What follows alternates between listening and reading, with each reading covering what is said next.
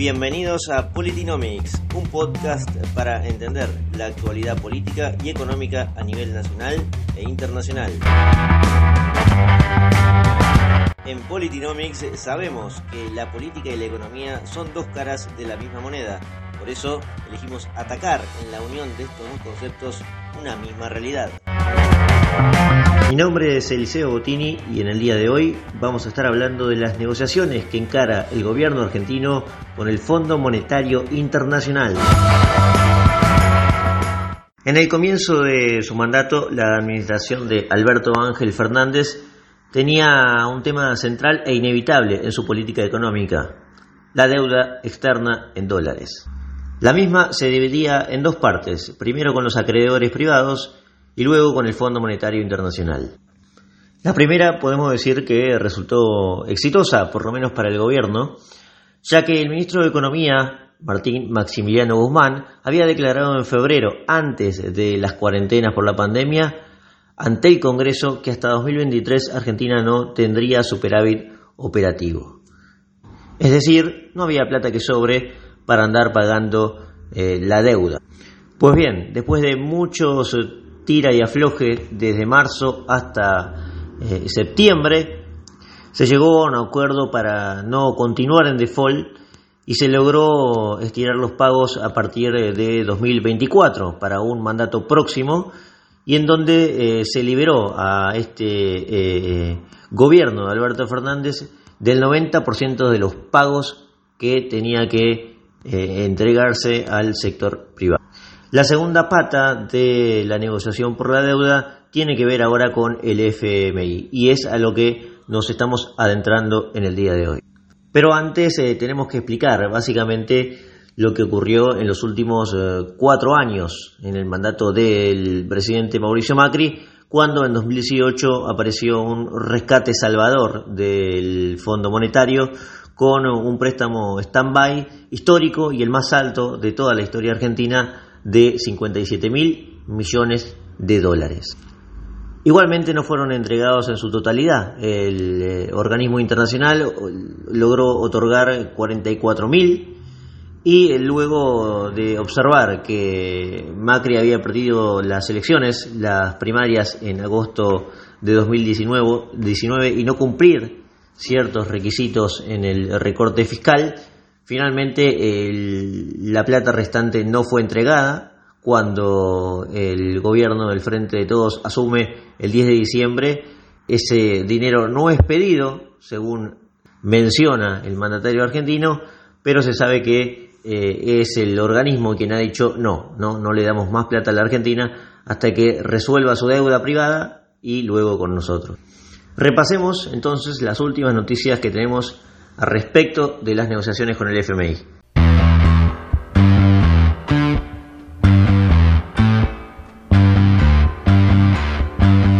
En estos momentos el gobierno está pidiéndole al fondo un acuerdo de facilidades extendidas, que implica básicamente extender aún más los plazos de pagos, ya que el acuerdo original tenía pactado pagos en 2022 y 2023. En el 22 alrededor de 18 mil millones de dólares.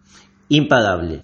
La línea de crédito de facilidades extendidas eh, le permite a la Argentina pagar lo que le debe al FMI durante 10 años y con eh, distintas cuotas semestrales. Básicamente patear los pagos para más adelante y dividirlos. Lo que pasa es que este acuerdo en el caso de que se llegue, implica que el organismo internacional exija criterios de solvencia, o lo que en nuestra jerga le llamamos el famoso o difamado, mejor dicho, ajuste. Los requisitos serían un déficit fiscal menor al 4% para el 2021, las proyecciones del déficit para este año 2020 es de 8%, es decir, casi que reducir el rojo en las cuentas públicas a la mitad una menor monetización del déficit, ya que eh, la emisión monetaria a partir de eh, este año se ha disparado de manera monumental. Y una nota a pie de página que tenemos que mencionar es que el presupuesto aprobado recientemente para el año que viene por ambas cámaras, por el diputados y el Senado, tiene eh, en su proyección una financiación del déficit del 60% con emisión monetaria, escucharon bien, 60%, y un 40% con deuda externa, algo que por supuesto tendrá que resolver por su parte el Ministerio de Economía, que no tiene acceso al crédito privado, pero que buscará de otra forma a través de préstamos con otros organismos multilaterales como el Banco Mundial o el Banco Interamericano de Desarrollo, cumplir la meta dicha. Pero por supuesto el FMI prestará atención a otros temas relevantes para la discusión pública en Argentina que tienen que ver con el sistema previsional, con reformas en el plano laboral, con el tipo de cambio y con las reservas del Banco Central como para poner algunos ejemplos. Pero la noticia más relevante e interesante surge este fin de semana, donde tenemos que los senadores del bloque del Frente de Todos publica una durísima carta contra el firmada especialmente por la vicepresidenta de la Argentina, Cristina Fernández de Kirchner. Fundamentalmente los senadores le están pidiendo al organismo que se abstenga de exigir o condicionar las políticas económicas de la Argentina para los próximos años. Aparenta poco oportuno el mensaje eh, del kirchnerismo más eh, acérrimo dentro del oficialismo, ya que sucede al mismo tiempo que se está llevando a cabo la negociación. Dicho sea de paso, el ministro de Economía, Guzmán, el presidente del Banco Central, Miguel Pelle, el presidente de la Cámara de Diputados, Sergio Massa, se reunió la semana pasada con la delegación que llegó para resolver eh, o empezar a, llegar a un acuerdo. Desde un punto de vista político podemos decir que se evidencian internas frente a un tema eh, que exalta los nervios de los argentinos y más de un frente que gobierna eh, constantemente con embestidas frente al FMI, lo hizo en su momento cuando fue oposición, lo utilizó en campaña y durante eh, su mandato también noticias como las de hoy que tiene al presidente Alberto Fernández diciendo que el ajuste esta vez no lo van a pagar los más humildes. Un textual también interesante para analizar ya que finalmente no está diciendo que no va a haber un ajuste, ¿no? Está diciendo que no lo van a pagar los más humildes.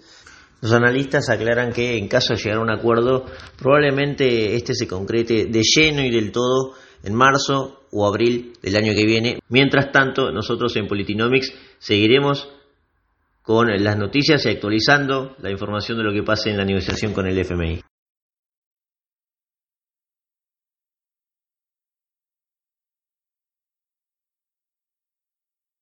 Hasta acá llegamos, eh, cerramos ya con un nuevo episodio de Politinomics y vamos a dejar una frase que envuelve a lo que ocurre con la negociación del FMI y el gobierno, que es la de John Maynard Keynes. Sí, citamos a Keynes en Politinomics cuando dijo que si yo te debo una libra tengo un problema, pero si te debo un millón el problema es tuyo.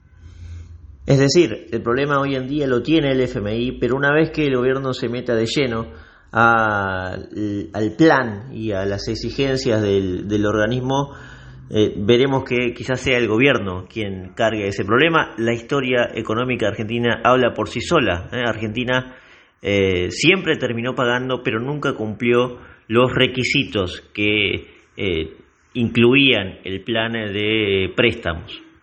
Y casi nunca, por supuesto, terminó bien. Lo que sí haríamos mal es en fijar la mirada inquisidora y responsabilizada y responsabilizar al FMI como ha hecho en la carta eh, Cristina Kirchner y los senadores del Frente de Todos, el problema está en el Estado argentino, que siempre incurre en insolvencia fiscal y tiene que recurrir a una deuda externa siempre agobiante. Eh, antes de, irme, quiero agradecerle a Jeremías Morlandi, un amigo que me asesoró en el tema económico con el FMI, y a José Rey, por supuesto, que es el responsable de la edición eh, para que salga bien este eh, podcast. Un abrazo, no se olviden de seguirme en las redes sociales, en Twitter, me encuentran como arroba eliseo-95. Un saludo y nos encontramos la próxima.